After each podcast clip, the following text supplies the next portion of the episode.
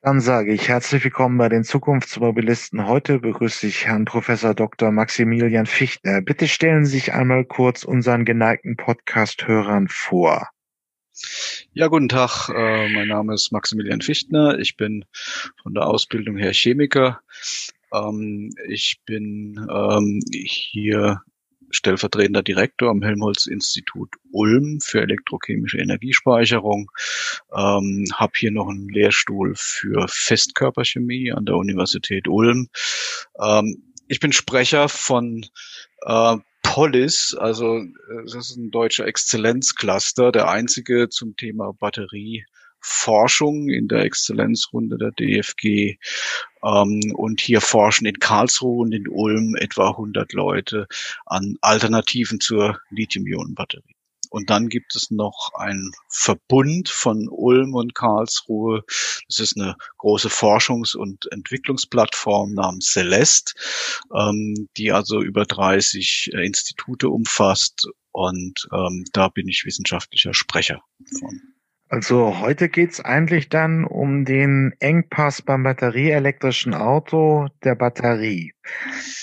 Ähm, ja. Und Sie arbeiten schon ein bisschen an den Entwicklungen nach der Lithium-Ionen-Batterie. Die ist natürlich jetzt so ein bisschen der Industriestandard. Es hat zwar immer auch ein paar andere Konzepte gegeben, Lithium, Wolfram und so weiter und so fort. Aber gegenwärtig wird es ja in den neuen Elektroautos verbaut. Wie sind Sie zum Thema Batterie im Elektroauto gekommen? Naja, ich bin nicht zum Thema Batterie im Elektroauto gekommen, ich bin zum Thema Batterie gekommen als Energiespeicher. Ich habe vorher zwölf Jahre auf dem Thema Wasserstoff gearbeitet.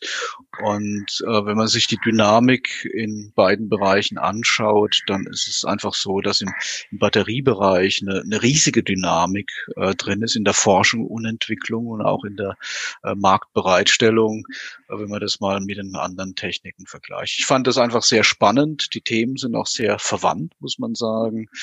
Und äh, mich hat es schon immer interessiert, Dinge zu machen, die halt vielleicht über das Bestehende äh, hinausgehen können. Ähm, ist ja die Frage, im Prinzip fragt sich jetzt das ganze Auto Deutschland, wir haben ja nun, wir nehmen dieses Interview am 25.01.2021 auf. Ähm, die Elektroautos sind im Markthochlauf, wenn es auch immer noch verschwinden, also es ist knapp ein Prozent am Neuwagenabsatz. Es wird langsam mehr, es ist auch gestiegen während trotz der Corona-Krise. Aber ist jetzt die Lithium-Ionen-Batterie im Prinzip für PKWs schon das Nonplusultra oder kann dann noch etwas anderes kommen? Ich frage auch aus einer Perspektive, ähm, vielleicht ist der Fachwelt eine Sache, aber im Prinzip hören hier auch Leute zu, die sich ein Auto kaufen und nun erschlagen sind mit dem mit der Frage, ist es jetzt wirklich äh, Stand, äh, kann ich das problemlos kaufen oder muss ich ein paar Jahre warten, kommt dann noch ein anderer und besserer Batterietyp? Ähm, also ich glaube, dass es ständig wieder neue Batterietypen geben wird. Ähm, die Frage ist einfach nur, äh, wo steigt man ein? Ne? Das ist ja für einen Automobilisten im Jahr 1920 auch die Frage gewesen, kommen da noch bessere Motoren nach? Ähm, das wird auch hier passieren. Ich glaube allerdings, dass wir mittlerweile schon bei einem sehr guten äh, Punkt angekommen sind. Ich meine, sie, sie kriegen ja jetzt schon die ersten Batterien, die sind kobaltfrei, haben 600 äh, Kilometer Reichweite, sie haben ein Mitteloberklassefahrzeug. Ähm, dann kommt noch dazu, dass die äh, Batteriefahrzeuge deutlich sicherer sind. Das wird zwar in Medien manchmal irgendwie ein bisschen anders dargestellt, aber ein Batteriefahrzeug brennt, wenn man die Zulassungszahlen als Grundlage nimmt, einfach mal 20 mal seltener als äh, ein Auto mit Verbrennungsmotor. Wenn Sie es auf die gefahrenen Kilometer beziehen, sogar 45 mal. Also es ist eine höhere Sicherheit da. Sie haben fast keine Werkstattaufenthalte mehr. Sie haben also ähm, einen Faktor, ich sag mal, Größenordnung 20 mal weniger bewegte Teile in einem Batteriefahrzeug. Ähm, der Service ist fast null. Und sie haben jetzt was jetzt auch wichtig ist für die Leute, die einsteigen wollen, sie werden etwa ab diesem Jahr so die ersten Fahrzeuge äh, bekommen, die auch vom Preis her vergleichbar sind äh, mit den äh, Verbrennungsmotorfahrzeugen. Und das wird weiterhin sinken. Ja. Ähm, meinen Sie jetzt bezogen auf Anschaffungskosten oder auf Anschaffungskosten? Auf, genau, das ist richtig. Die, wenn man wenn man die Total Cost of Ownership Betrachtung ranzieht, waren schon die ersten asiatischen Fahrzeuge 2001, äh, 2018 gleich mit den äh, vergleichbaren Verbrennern. Genau. Jetzt rutscht es aber langsam auch, dass der Anschaffungspreis wirklich in der, vergleichbar ist zum äh, zum Verbrenner. Ähm, nochmal einen Punkt. Es ist jetzt nicht unbedingt in den Medien, aber es war ja 2012, 2013 auch ein starkes Thema. Die, die, die Brände bei batterieelektrischen Fahrzeugen. Ich kenne nur Tesla-Zahlen, die auch auf sehr, sehr ähm, positive Zahlen gekommen sind. Also das batterieelektrische Auto brennt nicht unbedingt. Ähm, häufiger als es ein Autogas, äh, Autogasfahrzeug macht äh, und schon viel weniger als es ein Verbrenner macht es ist eigentlich eine sichere Technologie. Trotzdem sieht man auch äh, ähm, Beiträge jetzt in den Medien, dass zum Beispiel ein, ein brennender Elektrosmart in einen Wassertank gepackt werden muss, weil er sonst immer wieder anfängt zu brennen. Ähm, der Autojournalist Richard Hammond hat einen Unfall gemacht. Da haben sie mit einem Sportwagen fast einen Tag immer wieder diese Brände gelöscht.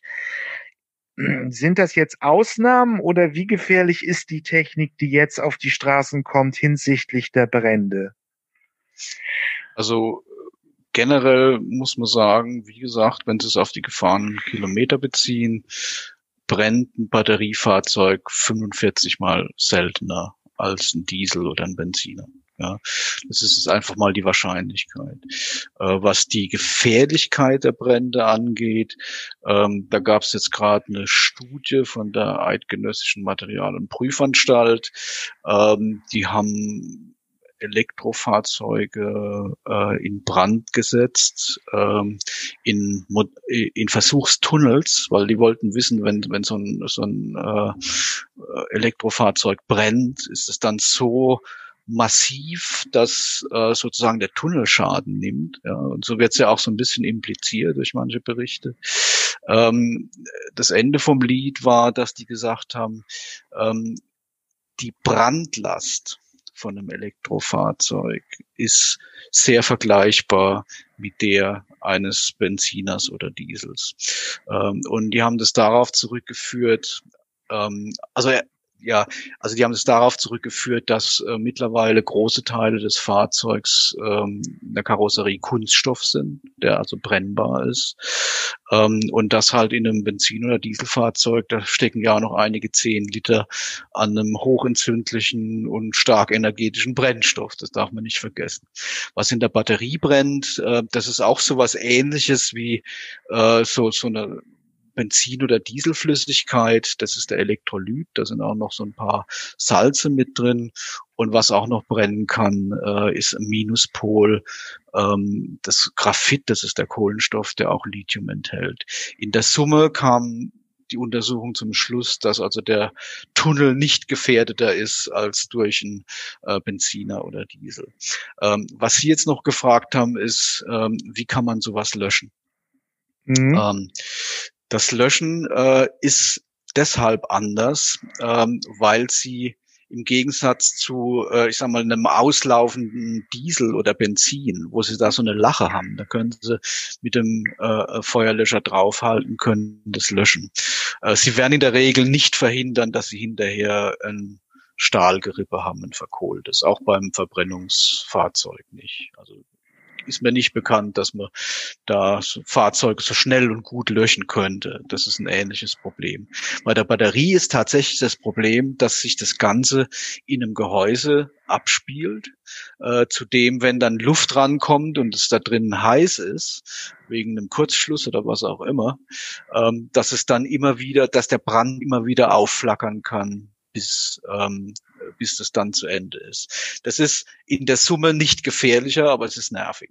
Ja, ähm, das ist deshalb nervig, weil man dann, äh, also die Feuerwehren, die stellen sich jetzt darauf ein, dass man in so einem Fall halt ja vielleicht einen, einen Container mit Wasser bereitstellt, äh, wo man das ganze Ding einfach eintaucht und dann ist Ruhe. Ob das in Zukunft noch so sein wird, ähm, das wage ich fast zu bezweifeln, weil es gibt auch schon die ersten Batterien, die kommen auch wieder aus China, die enthalten nicht nur kein Kobalt mehr und kein Nickel, sondern die brennen auch praktisch nicht mehr. Wenn Sie da einen Nagel reinschlagen, bei einer bisherigen Batterie gibt es einen Kurzschluss, dann fängt es an, sich zu erhitzen auf ein paar hundert Grad. Die Batterie fängt an zu brennen. Ähm, wenn Sie in diese neue Batterie Nagel einschlagen, erwärmt die sich an der Stelle um 40, 50 Grad. Das heißt, da passiert eigentlich nichts mehr. Und die ist auch wohl gegen mechanische Verformung äh, und auch gegen Überladen und diese ganzen Probleme ist die anscheinend resistent. Ja, aber wenn man jetzt praktisch aufblendet, ähm, wir haben den Lithium-Ionen-Standard jetzt in den, im Markthochlauf an jeder Ecke. Es gab immer mal wieder andere Versuche. Ähm, wie hat sich das in den letzten Jahren entwickelt? Also vielleicht für, für Neuansteiger, die Technik ist jetzt im Prinzip schon bekannt. Ich glaube, Sony hat das Ende der 80er Jahre beantragt in Japan und Lithium-Ionen-Batterien sind auch die Batterien, die im Laptop oder im Smartphone enthalten sind. Mhm. Ähm, dann hat es über Tesla den Weg in den Autobau gefunden ähm, warum? Also und über, über Nissan vielleicht auch. Ne? Ja, also okay, ja. Also gibt's gibt's gibt's schon einige Ansätze in der Frühzeit. Tesla war aber da natürlich einer der wichtigsten. Das ist schon richtig. Ähm, warum hat sich die Technik durchgesetzt? Es hat ja ganz früher auch noch Bleibatterien gegeben. Ähm, das hört man aber heute nun auch schon jahrzehntelang nicht mehr. Warum ist der, dieser Standard eigentlich so die Basis geworden für den Hochlauf des batterieelektrischen Fahrzeuges? Das ist eine sehr gute Frage und die kann man, glaube ich, äh, mit zwei Punkten beantworten. Seit Einführung der äh, Batterie bei Sony im Jahr 1991 ähm, hat sich, haben sich die Kosten ähm, um Faktor 15 bis 16 verringert. Ähm, allein in den letzten äh, acht bis zehn Jahren hat sich, haben sich, hat sich der Preis für, für die Lithium-Ionen-Batterie um 90 Prozent verringert. Und äh, der Trend hält weiter an. Gleichzeitig hat sich die Speicherkapazität vervierfacht. Und auch der Trend geht weiter nach oben. Das heißt, es gibt mittlerweile also weder vom Preis her noch von, ähm, also Preis pro gespeicherter Energiemenge, ähm, noch von der Performance her irgendein anderes vergleichbares System, was da mithalten könnte. Ähm, und war die Herausforderung dann nicht zu schwer, es ins Auto zu bringen? Also man kennt es immer aus stationären Anwendungen wie dem Laptop, wie dem Smartphone, aber jetzt eben als als Energiespeicher im Auto, warum hat es dann auch so lange gedauert? Ja, ähm, das denkt man erstmal nicht. Ich, mir ging es ja ähnlich, als ich da vor 10, 12 Jahren eingestiegen bin. Ich habe auch gedacht, naja, Batterie ist Batterie. Ähm, beim Auto ist es so, dass man ähm, durch die Größe der Batterie, durch die fließenden Ströme, ähm, ein Design und ein Batteriemanagement, also eine elektronische Führung oder Steuerung der Batterie braucht, die sich doch deutlich von dem unterscheidet, was man in, in, in so einem Handy oder einem Notebook hat. Ähm, und das sind Sachen, ähm, da muss es erstmal eine Lernkurve geben. Das heißt, die haben, also am Anfang hatten die Batterien ähm, drin, wenn man die zum Beispiel wie man es ja als Elektrofahrer gerne macht, äh, mal belastet, indem man aufs Gas tritt und dann geht man vielleicht ruckartig wieder vom Pedal, um zu rekuperieren vor der Ampel oder wenn es bergab geht. Wenn man das häufig gemacht hat in der Anfangszeit, dann sind die Zellen kaputt gegangen. Das ist heutzutage überhaupt kein Problem mehr. Auch die Schnellladefähigkeit war ja am Anfang nicht wirklich gegeben. Heute sind die Batterien so weit, dass eigentlich ähm, die die Ladezeit eher von der Ladesäule begrenzt wird und nicht unbedingt von der Batterie. Also es ist ein bisschen modellabhängig, aber die Batterien könnten äh, in zehn Minuten aufgeladen werden. Das wäre das wäre durchaus möglich. Ähm, die Ladesäulen schaffen es oft nicht. Und was sich halt auch äh, sehr stark geändert hat, und das ist eine Folge davon, dass man immer mehr gelernt hat, welche ähm, äh, Schädigungsprozesse auf der Materialebene stattfinden. Die Lebensdauer hat sich ja äh, enorm vergrößert. Wenn Sie sich so alte Studien angucken oder Zahlen, auf die sich jetzt der Herr Sinn bezieht in seiner berühmten äh, äh, Studie, ähm, dann sind es Zahlen, die sind ja, ich sag mal aus der Batterie Steinzeit. Da haben sie dann vielleicht so Lebensdauer oder Reichweiten äh, Angaben von 150.000 Kilometern, bevor die Batterie kaputt ist. Ähm, wenn Sie heute ein Fahrzeug kaufen, dann können Sie damit 2000 Vollzyklen fahren. Ähm, das heißt, wenn Sie eine Reichweite haben von 500 Kilometern, haben Sie eine Million Kilometer, äh, bevor die Batterie auf 80 Prozent runter ist. Und äh, das ist nicht, dass es nicht nur eine Luftnummer ist, sondern real. Das sehen Sie auch daran, dass also Toyota zum Beispiel gibt eine Garantie auf eine Million Kilometer. Ähm, das können Sie gar nicht fahren. Äh, eine Million Kilometer, da wird es ihnen ja langweilig, immer in der gleich, gleichen Fahrzeug. Das heißt aber umgekehrt, wenn sie bei 250.000 Kilometer gern mal auf ein anderes Fahrzeug wechseln möchten, ist die Batterie, ich will nicht sagen wie neu, aber sie hat noch nicht so viel ähm, auf dem Buckel vergleichsweise. Das heißt auch, sie hat einen recht hohen Wiederverwendungswert oder auch Wiederverkaufswert. Das ist was, was im gegenwärtigen Kostenmodell noch gar nicht drin ist. Wenn die Batterie wirklich einen sehr hohen Wert hat, am Ende ähm, der Nutzungszeit des Fahrzeugs ist der, sind die Gesamtkosten für das Fahrzeug natürlich nochmal deutlich geringer. Ähm, um das nochmal ein bisschen aufzuspinnen, also Sie beziehen sich auf die Studie von Hans-Werner Sinn aus, glaube ich, 2018, wo er auch zum Ergebnis kam, dass das batterieelektrische Fahrzeug eine schlechte Ökobilanz hat, weil ein Prinzip mhm. in der Produktion der Batterie ein großer CO2-Fußabdruck entsteht. Und ähm, Hans-Werner Sinn hat eben diese Zahlen genommen, so dass bei 250.000 Kilometer dann für die Batterie Schluss mhm. ist. Okay. Und äh, dann kam man natürlich im Vergleich mit dem Verbrenner auf eine schlechte Ökobilanz.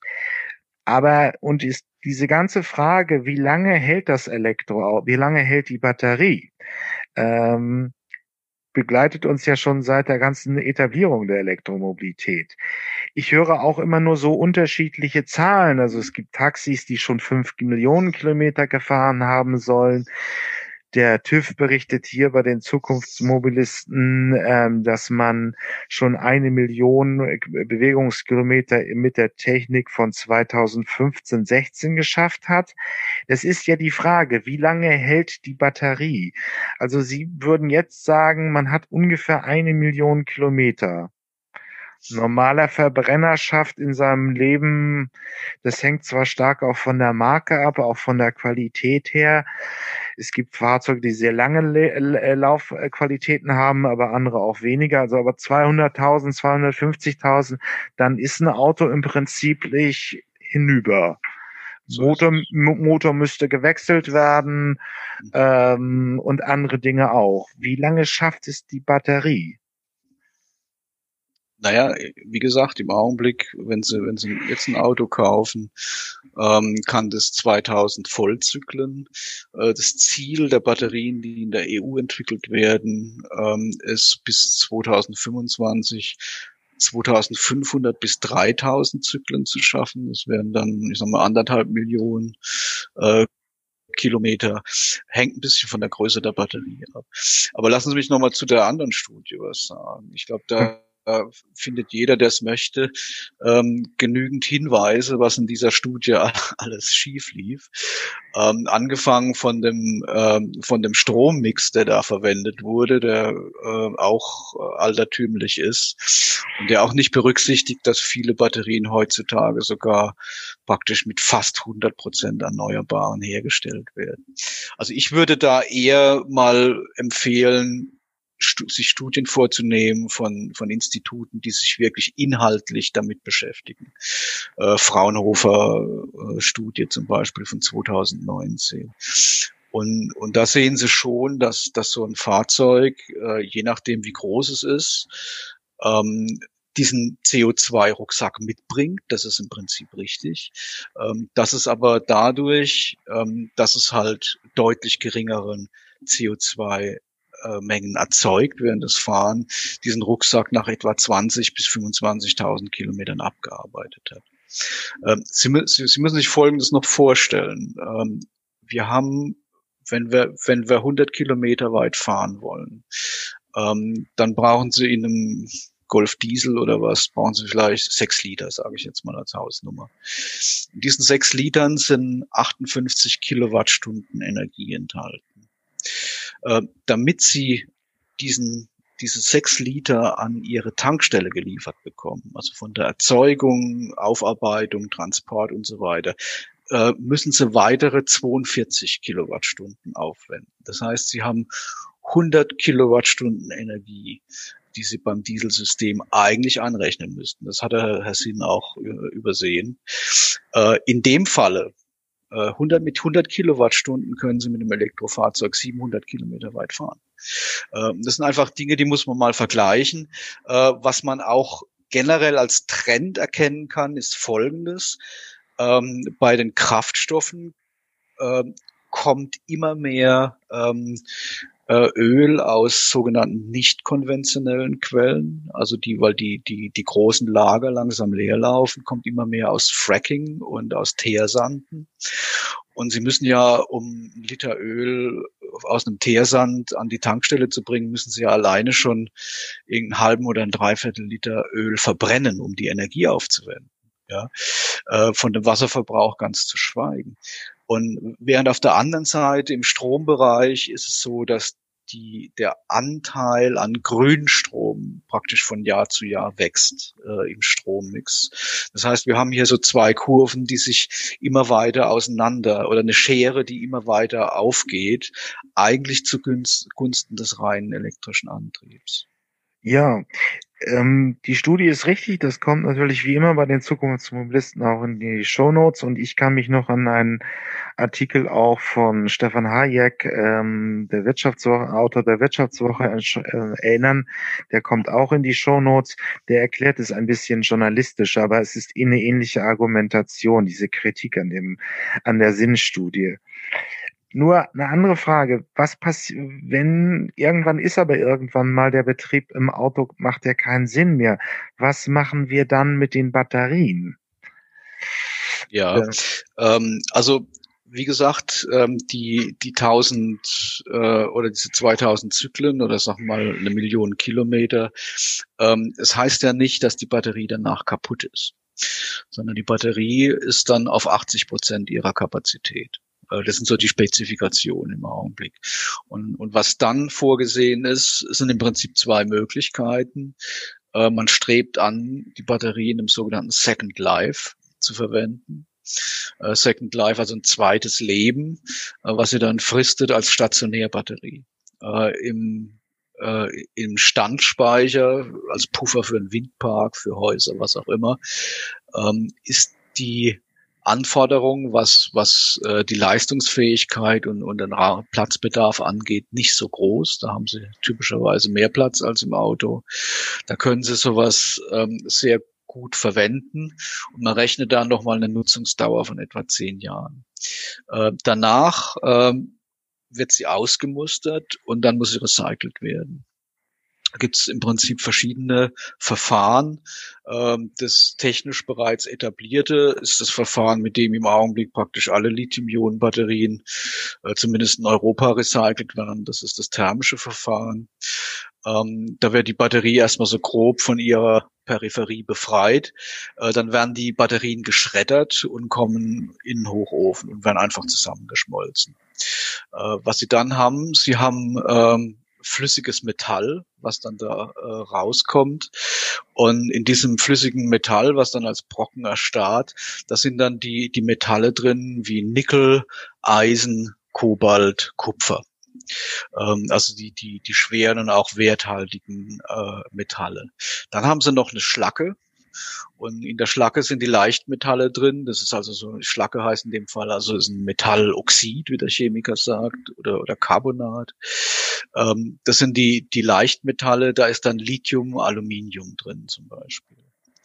Und ähm, während, während es relativ einfach ist, die schweren Metalle äh, wieder zurückzuführen, das ist ja auch der Business Case für diese ganzen Recycler, ähm, wird im Augenblick Lithium noch nicht recycelt, weil das energetisch aufwendiger wäre.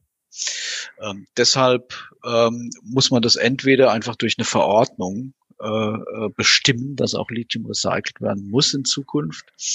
Ähm, da haben wir noch ein bisschen Zeit, weil wenn Sie sich vorstellen, dass, dass Sie jetzt im Augenblick so diesen Hochlauf der, der, der Batteriefahrzeuge haben und wenn die dann 15 Jahre äh, Lebensdauer haben mindestens, dann kommen die ins Recycling etwa ja, Mitte der 30er, Ende der 30er Jahre. Bis dorthin müssen sie die Kapazitäten bereitstehen haben. Ähm, im Augenblick wird es, wie gesagt, thermisch gemacht. Es wird aber auch jetzt schon versucht und auch mit Erfolg, ähm, das ohne großen Energieaufwand äh, durchzuführen, indem man so eine Batterie praktisch von einem Roboter öffnen lässt. Ähm, und dann diese, diese Batteriematerialien, die ja ursprünglich so als Paste auf, auf diese Metallfolien, die sogenannten Kollektorfolien äh, aus Aluminium oder Kupfer aufgestrichen werden. Die, die würde man dann einfach abstreifen, das Material sammeln, äh, ein bisschen aufreinigen und wieder neu einsetzen. Das ist also, das sind die beiden Philosophien. Es gibt, gibt auch noch ein paar andere Verfahren, aber die spielen im Augenblick nicht so die Rolle. Ähm, das sind die, die beiden äh, Linien, die im Augenblick entwickelt werden. Christoph Ploss, ja nun auch Berichterstatter für die Union im Bundestag, meinte, momentan sind sie bei einer Recyclingquote von 70 und sie sollen auf eine Recyclingquote von 90 kommen. Zugegebenermaßen, dass diese Zeithorizonte, wir reden ja auch immer noch über jetzt ein Prozent vom Neuwagenabsatz, es sind immer noch sehr, sehr starke Kleckerbeträge.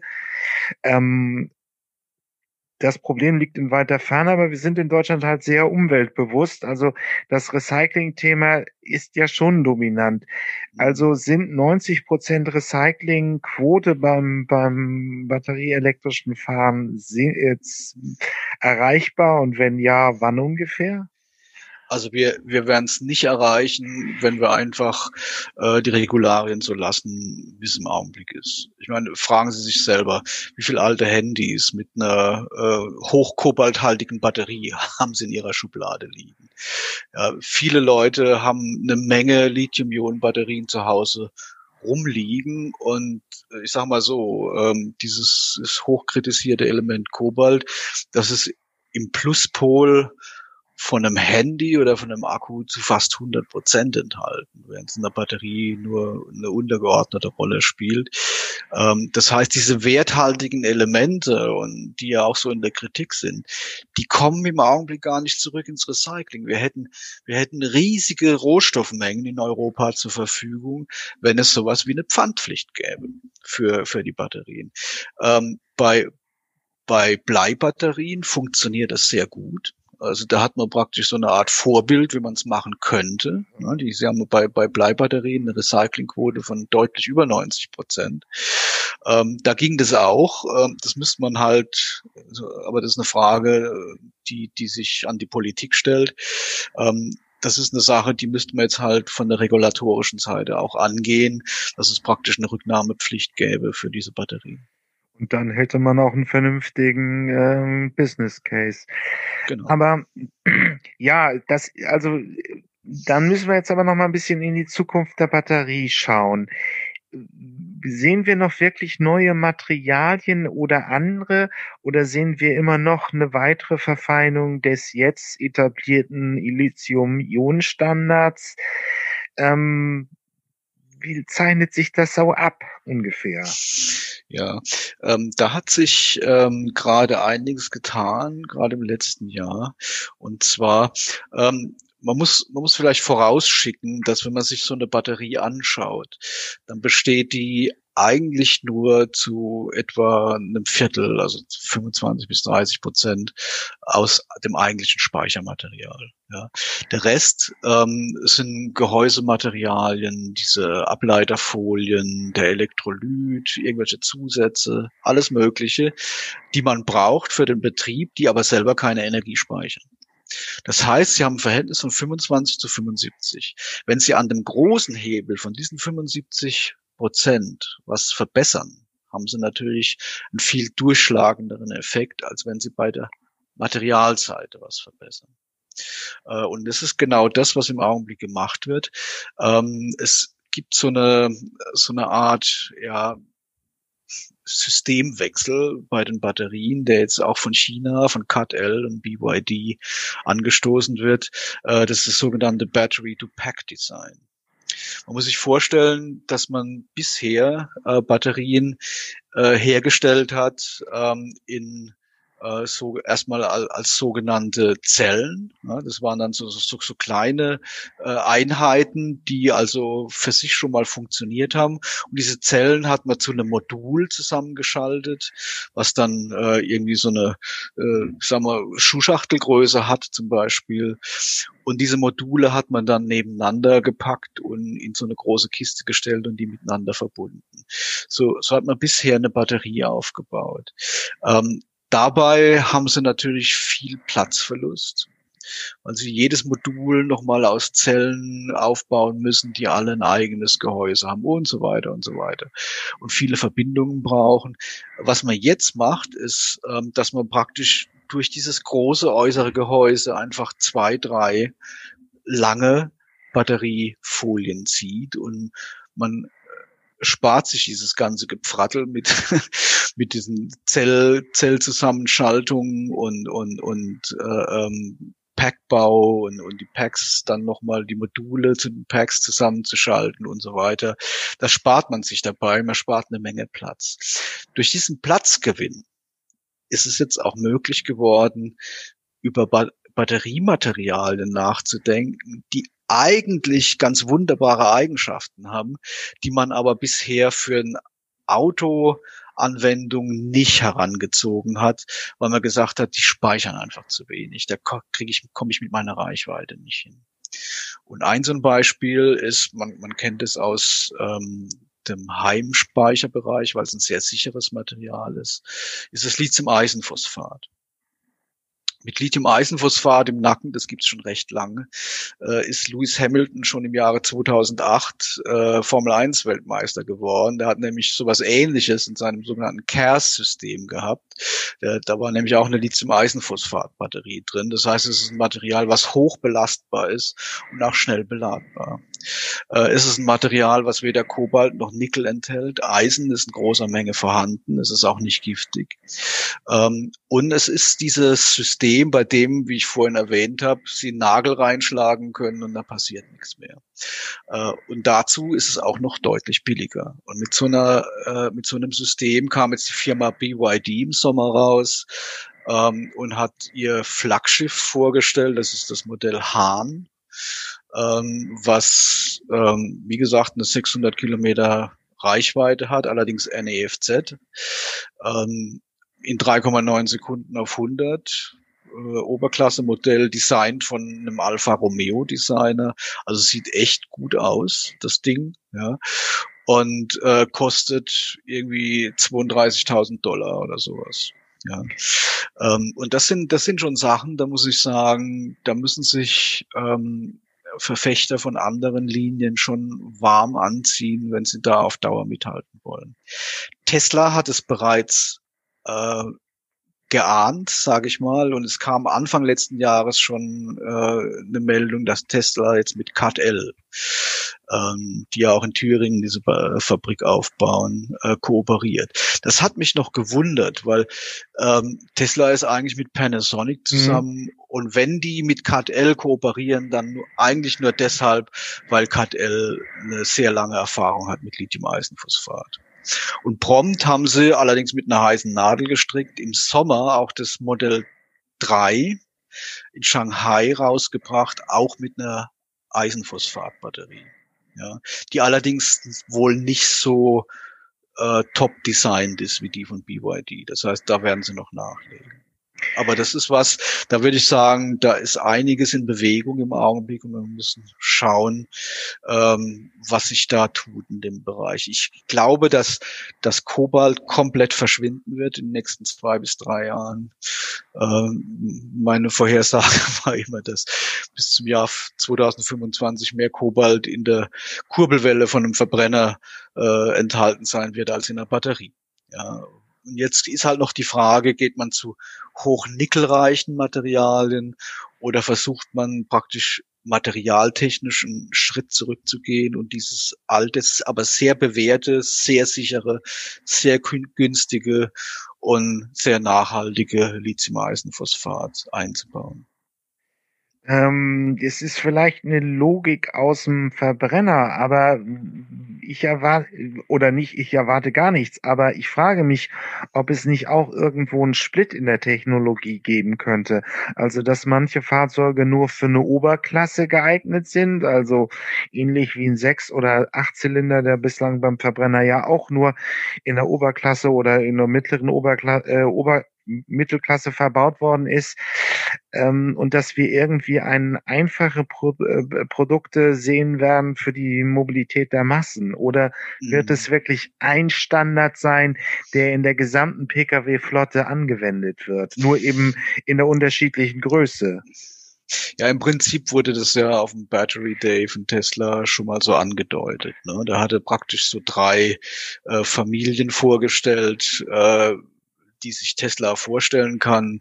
Ich sag mal, die, die, die Familie mit der sehr hohen Reichweite. Das ist natürlich klar, wenn Sie jetzt in so eine Battery-to-Pack-designte Zelle, wenn Sie da jetzt in, in Hoch-Performance-Material reinmachen, wie so ein NCA, was Tesla im Augenblick hat, oder auch andere NMC-Materialien, dann äh, haben Sie natürlich eine deutlich höhere Reichweite. Ja, das heißt, äh, Tesla hat ja auch mit einer neuen Anode haben die ja insgesamt durch äh, eine Summe von Maßnahmen sich praktisch fast um die Hälfte äh, gesteigerte Reichweiten äh, ähm, vorgestellt, dass sie das erreichen können. Ähm, selbst wenn sie nur 40 Prozent äh, erreichen, kommen sie dann auf 800, 900 Kilometern. Und dann würde ich mal sagen, äh, stellt sich die Frage, brauchen wir eigentlich noch mehr? Ja, dann haben sie das Problem gelöst. Ähm, und ja, und, und, und ich denke, dass ähm, dann die anderen ähm, Hochperformance-Materialien, die kobaltfrei sind, die im Augenblick sich noch in der Entwicklung befinden, dass die dann so langsam nachrücken können. Ähm, also da gibt's dann auch äh, manganbasierte Materialien, Mangan, Spinelle. Mangan ist ein, ist ein Element, was es sehr, sehr häufig gibt auf der Erde. Äh, ich sag mal, die, die braune Farbe des Ackerbodens äh, kommt größtenteils durch Mangan zustande. Das ist der sogenannte Braunstein. Das ist also überall. Und das ist jetzt auch nicht wirklich giftig. Ja. Und ähm, das wäre auch eine, eine andere nachhaltige Variante neben dem Eisen. Okay. Aber wir sind ja dann irgendwie noch so ein bisschen bei der Frage der Nutzfahrzeuge. Wir hören wenigstens in Deutschland sehr stark das Thema Wasserstoff im Lkw, weil halt, mir wird es von vielen Technikern so gesagt, der Lkw ist nicht für die Batterie, also die größere Fahrzeugklassen ab 26 Tonnen sind nicht wirklich für eine Batterie geeignet, weil das Verhältnis von Ladefläche zu äh, Batteriegewicht in keinem guten Verhältnis mehr steht, ähm, da müsste man im Prinzip nur noch die ganze Batterie fahren. In dem Fahrzeugsegment könnten auch neuere Batterietechnologien nicht mehr viel bewegen. Das läuft jetzt noch mal ein paar Jahre wahrscheinlich mit einem Diesel und dann irgendwann Wasserstoff. Ist das vorstellbar? Also äh, zunächst muss ich mal sagen, ich bin eigentlich ein großer Freund von Wasserstoff. Nur man muss halt schauen, wo er wirklich einsetzbar ist und was realistisch ist. Ähm, auch wenn Sie Wasserstoff in einem LKW tanken, haben Sie dabei begrenzte Reichweiten. Es ist nicht wie im PKW. Sie haben im LKW haben Sie eine Reichweite von 300, 400 Kilometern äh, einer Wasserstoffladung. Ähm, was ich sehe im Augenblick, ich meine, im Prinzip gebe ich Ihnen recht, aber was ich, was ich sehe im Augenblick, ist, dass immer mehr Lkw-Hersteller, äh, inklusive Daimler äh, und Bushersteller gehen auf die reine Batterieschiene. Ähm, und wenn Sie mich jetzt vor einem Jahr gefragt hätten, hätte ich Ihnen auch noch äh, Stein auf Bein geschworen, dass äh, zum Beispiel bei der Eisenbahn äh, natürlich Wasserstoff das geeignetere wäre. Ne? Jetzt kam vor einem halben Jahr gab es eine Studie des VDE, also den mhm. kann man ja jetzt nicht irgendwie eine Interessenspolitik vorwerfen. Die, die wollen einfach nur wissen, was Sache ist. Die haben in einem, in einem Testbereich, haben sie analysiert, ähm, wie das aussehen würde, wenn sie jetzt ein, ein, äh, ein elektrifizierte ähm, äh, Lokomotive, St Strecke mit äh, Wasserstoff oder mit, mit Batterien äh, ausstatten würden. Und sie kamen zum Schluss, dass praktisch am Ende von einer gewissen Nutzungsdauer äh, sie mit der Batterielösung 38 Prozent besser fahren als mit der Wasserstofflösung. Und der Grund ist schlicht, ähm, was genannt wurde, ist die ähm, sind die deutlich höheren Anschaffungskosten von der Brennstoffzelle, die deutlich höheren Wartungskosten ähm, und äh, auch die, die höheren Brennstoffkosten. Und Sie müssen die, die Brennstoffzelle dann unter Umständen zwischendurch auch nochmal austauschen, was bei der Batterie nicht notwendig ist. Äh, was halt oft übersehen wird, äh, ist Folgendes. Äh, auch in der Brennstoffzelle haben Sie zum Beispiel im Winter 20 bis 30 Prozent geringere Reichweite ja, trotz Heatpipe und allem. Ähm, und sie haben auch nicht ähm, die, äh, die Bequemlichkeit, äh, die, die man sich so vorstellt. Wenn Sie, wenn Sie in Brennstoffzellen PKW, und das gilt für einen LKW genauso, äh, betreiben, da müssen Sie alle 10.000 Kilometer in die Werkstatt zu einem Generalcheck, äh, in dem überprüft werden, ob, ob da nicht, nicht irgendwo ein kleines Leck ist. Alle 10.000 Kilometer. Ähm, ich fahre hier elektrisch. Ich war seit fünf Jahren kein einziges Mal in der Werkstatt. Ja, äh, ich musste weder eine Flüssigkeit noch, noch sonst irgendwas checken lassen. Ähm, das sind riesige Unterschiede.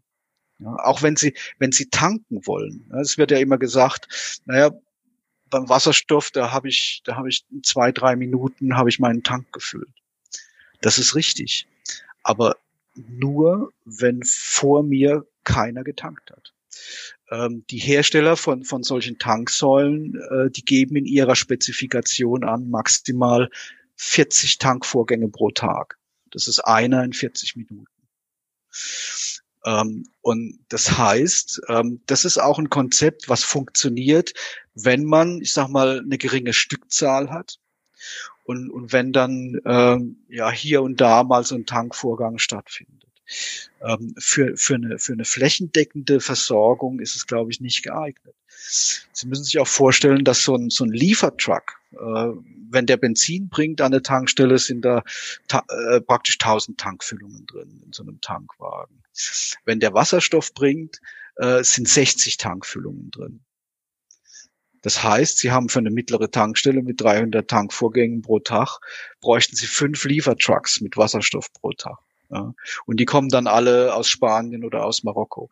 Ich, ich, ich kann mir es im Augenblick noch nicht wirklich vorstellen. Für, für Einzellösungen schon, aber flächendeckend muss man sich wirklich anschauen, äh, was gemacht wird. Und ich, ich sehe jetzt einfach, ich habe noch mit keinem gesprochen, aber ich sehe einfach, dass die großen Automobil- und Bushersteller, ähm, dass die zunehmend auf die rein elektrische Lösung gehen. Aber ich meine, natürlich ist der Vorteil irgendwo, das erzählte mir McKinsey hier bei den Zukunftsmobilisten, dass eine Wasserstofftankstelle auch nur ungefähr eine Million kostet. Das ist nicht sonderlich viel. Ja, wenn, wenn Sie mit der Million, ähm, es müssen, müssen Sie mal gucken, was, wie, wie viele Fahrzeuge Sie am Tag dann da durchkriegen. Wenn Sie alle 40 Minuten einen Tankvorgang haben Ne? Dann, dann haben sie irgendwie, was weiß ich, ähm, kann man jetzt ausrechnen, einige zehn Tankvorgänge pro, äh, pro Tag. Ähm, und da brauche ich dann schon einige dieser Ladesäulen oder dieser Tanksäulen, um da wirklich eine Versorgung hinzukriegen.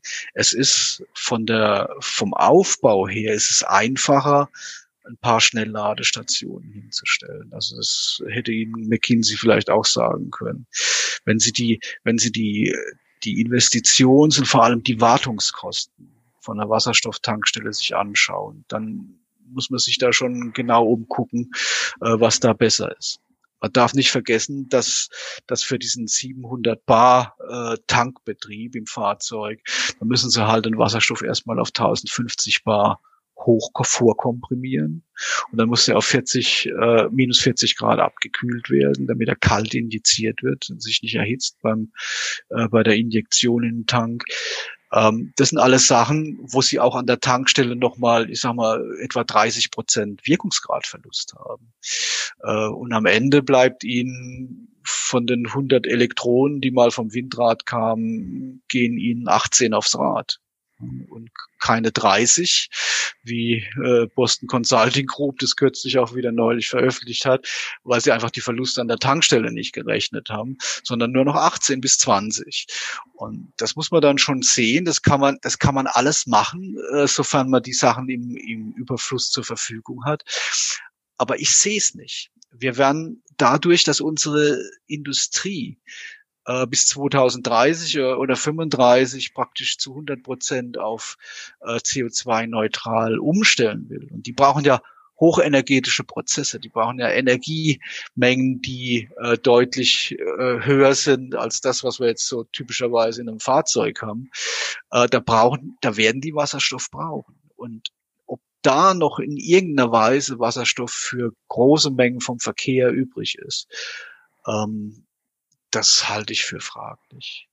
Also die, diese, der, der gesamte Energieaufwand ist einfach deutlich höher, wenn sie in, in diesen, wenn sie praktisch diesen Umweg gehen über den Wasserstoff. Aber ich würde sagen, das werden wir sehen, das regelt der Markt. Also ich bin durchaus offen für so eine Lösung, aber ich, ich sehe sie nicht, weil ich glaube einfach, die Entwicklungsdynamik spricht gegen den Wasserstoff und vor allem die riesigen Verluste sprechen gegen den Wasserstoff. Und am Ende sind es halt die Kosten. wenn Sie, wenn Sie für die rein elektrische Lösung ähm, Faktor drei bis vier geringeren Energieaufwand äh, betreiben müssen, dann äußert sich das auch in den Kosten. Ja, das letzte Wort hier haben immer die Experten, die Gäste. Herr Fichtner, möchten Sie uns noch was mitgeben auf dem Weg in die Zukunftsmobilität? Also ich würde, ich würde mich freuen, wenn äh, der Begriff Technologieoffenheit, der im Augenblick immer gepredigt wird, auch damit verbunden wäre, dass man eine Informationsoffenheit äh, pflegen würde. Ähm, ich denke, wir sollten im Prinzip immer offen sein gegenüber allen möglichen Lösungen. Ähm, ob das jetzt Wasserstoff oder, oder rein vollelektrisch ist, äh, können wir offen sein. Aber gerade auf der Politikseite vermisse ich halt, ähm, dass man da oft die eine Sache propagiert ohne dass man dann auch über die Randbedingungen spricht. Also ich habe jetzt noch keinen äh, Politiker erlebt, der halt seinen Leuten sagen würde, Leute, wir machen Wasserstoff, aber dann brauchen wir halt fünfmal so viele Windräder. Ja, ähm, das äh, habe ich jetzt bisher noch nicht erlebt und ich finde, das gehört zu einer umfassenden Diskussion der ganzen Sache mit dazu. Vielen Dank.